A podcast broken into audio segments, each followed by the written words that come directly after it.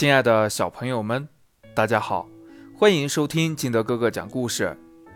今天我们来朗读《天下无双》。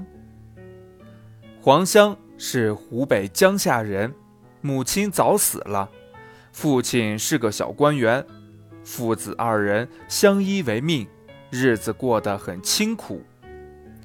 黄香知书达理，对父亲十分孝敬。在炎热的夏天，他用扇子把床上枕上的席子扇凉，让父亲睡得舒服些。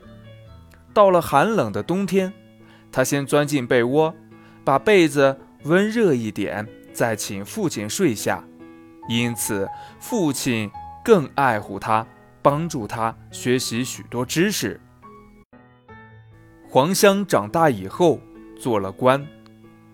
在他当魏郡太守期间，有一次遭到水灾，当地的百姓被洪水冲得无家可归，没吃没穿。黄香拿出自己的俸禄和家产，分给了受灾的百姓。因为黄香年幼时期勤奋好学，知识渊博，对父亲又十分孝敬，所以博得了许多人的赞美。